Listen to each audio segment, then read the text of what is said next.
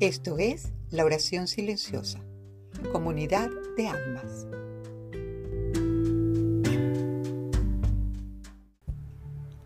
Hola a todos, les saluda Mariana Spurua con un episodio más de la oración silenciosa, que es como llamamos en este espacio a la meditación. Y la llamamos así porque eso es precisamente de lo que se trata. De la misma manera que algunas religiones rezan para alinear su cuerpo y su mente con su espíritu y la energía de la creación, o Dios, si así lo quieren llamar, lo mismo hacemos meditando. En el episodio anterior hablábamos de la importancia de cuidar nuestros pensamientos, ¿recuerdan? Porque del tipo de pensamiento que nos llenemos y a los que prestemos atención depende cómo se programará nuestra computadora vital. Ahora vamos a elaborar un poco más sobre esta idea. Si nuestros pensamientos son los anteproyectos de nuestra realidad, como decíamos en aquel episodio, ¿podría convenirnos de alguna manera construir una realidad que no nos guste? Fíjense, la única razón para que alguien sea infeliz es que su vida no es como quisiera que fuera. Es bastante simple el que vive como desea es feliz. El que no logra vivir como desea es infeliz. ¿Y qué es lo que le impide a alguien que pueda vivir como desea? Pues que no está diseñando su realidad de forma coherente, de acuerdo con sus deseos. Por una parte, posiblemente no sepa lo que verdaderamente quiere. Nuestros verdaderos deseos están limitados muchísimas veces por lo que creemos que puede ser y lo que creemos merecer. Las personas que nos educaron mientras crecíamos nos programaron con lo que ellas creyeron que era o no posible, pero además también nos plagaron con sus opiniones de lo que según ellas merecíamos. Eso va a frenar nuestra capacidad de desear con libertad aunque esa es tan solo una posibilidad. También pudiese ser que uno no desee lo mismo todo el tiempo y cambie constantemente de opinión. Así que, primero que nada, hay que tener claro lo que se desea y concentrar la atención con constancia en esa idea, sin permitir que dudas, temores u opiniones ajenas puedan interferir con nuestro deseo. Con respecto a esto último, la interferencia de las opiniones ajenas, les recomiendo mucho guardar sus planes y deseos para ustedes sin compartirlos con otros.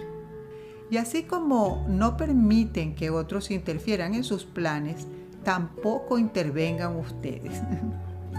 lo que quiero decir es lo siguiente.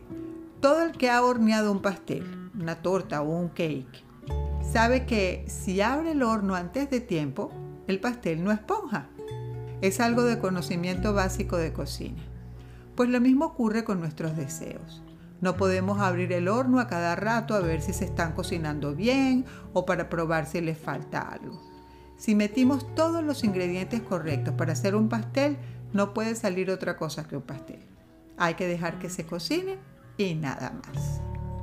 La segunda cosa indispensable para programar nuestro inconsciente con las ideas correctas es, entender que nuestro cuerpo y nuestra mente están allí para servirnos, para ser vehículos de nuestra existencia terrena y que si queremos llegar a algún lado, no podemos permitirle al vehículo ir para donde se le ocurra.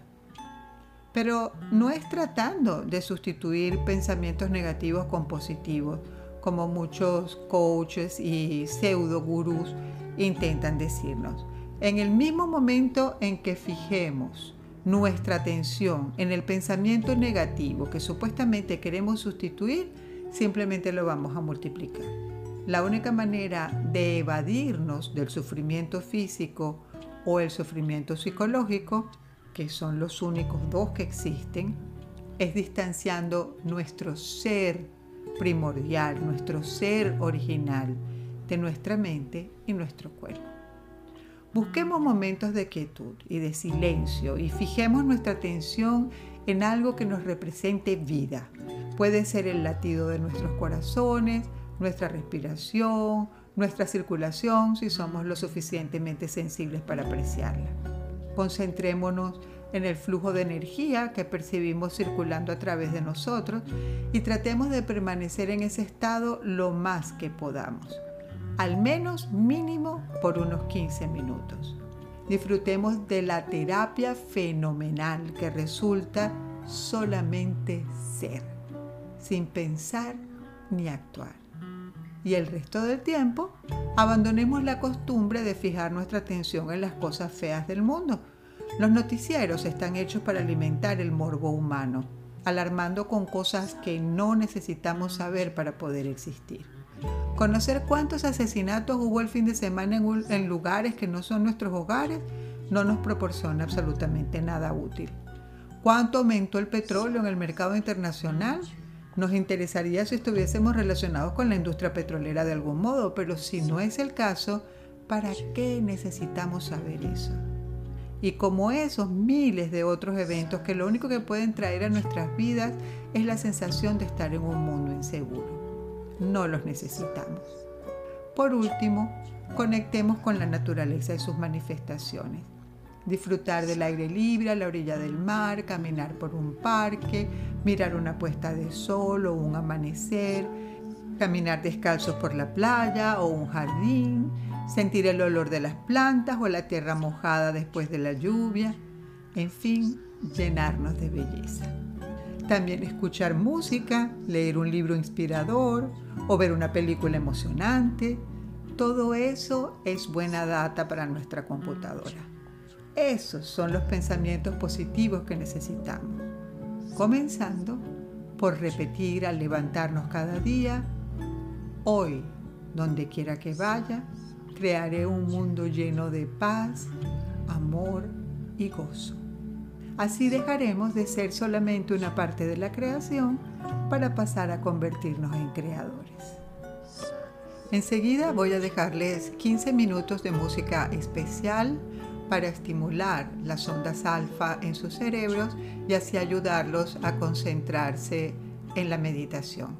Pueden usar este audio cuando deseen relajarse y calmar sus cuerpos y sus mentes. Espero que lo disfruten. Recuerden buscar un lugar sereno donde no sean interrumpidos y concentrarse en sus signos vitales.